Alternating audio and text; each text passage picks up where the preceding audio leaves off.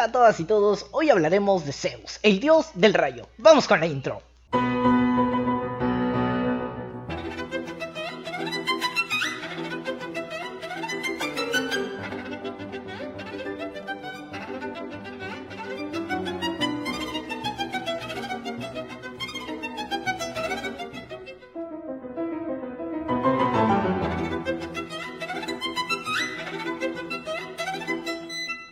Bienvenidos sean a un nuevo capítulo más para ti y para mí, para Cultura Aprender. Hoy viajaremos hasta la gloriosa era clásica griega. Gran parte de la mitología griega se basaba en la creencia politeísta. La cultura griega creía que en el monte Olimpo residían los 12 dioses más importantes. Si recuerdas el capítulo anterior, sabrás que el más importante de todos ellos, el dios de los dioses, es Zeus. Pero, ¿de dónde surge este personaje al que se le atribuyen tantos sucesos históricos?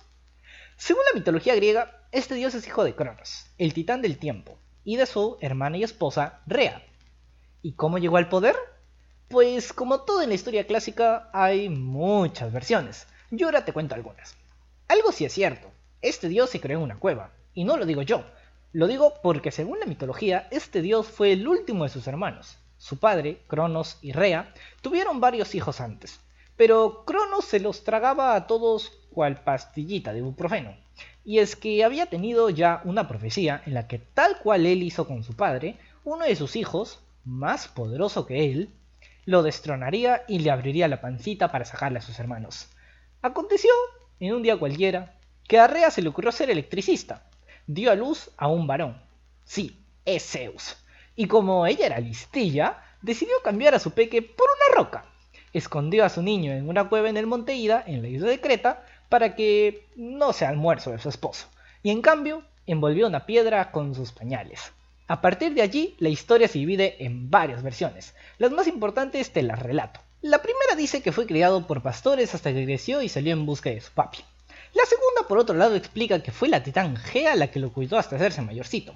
Otro relato cuenta que la misma Rea lo cuidó escapando del soberano de agua, tierra y mar. Y hay muchas otras más que te explicaré en un podcast complete que haré sobre mitología griega. Lo cierto es que cuando creció, tuvo por cometido el cumplir su misión, extirpar a su padre del poder. El muy valiente subió al monte Olimpo a rescatar a sus hermanos y acabar con su tirano padre. Sobre lo que sucedió lo que hizo para hacerlo no sabe exactamente. Aquí la historia otra vez se parte en dos. La primera dice que lo hizo vomitar con una pócima que le dio a su madre y vomitó a sus hermanos, básicamente. La otra historia cuenta que le abrió las tripitas a su padre haciendo que sus antes nombrados hermanos se liberen y peleen juntos hasta vencerlo. Se sabe que también liberó a los cíclopes y a los hecatónquiros, quienes estaban desterrados en el Tártaro. Como agradecimiento de, sus nuevos amigos de un solo ojito, le regalaron un rayo muy simpático que habría sido escondido por Gea. Fue una batalla bastante estrepitosa, con muchos madrazos y sandaliazos, digna de ver con canchita, casi comparada a Endgame, pero la diferencia es que aquí ganó Zeus y no murió ningún Iron Man. Te extrañamos, Stark.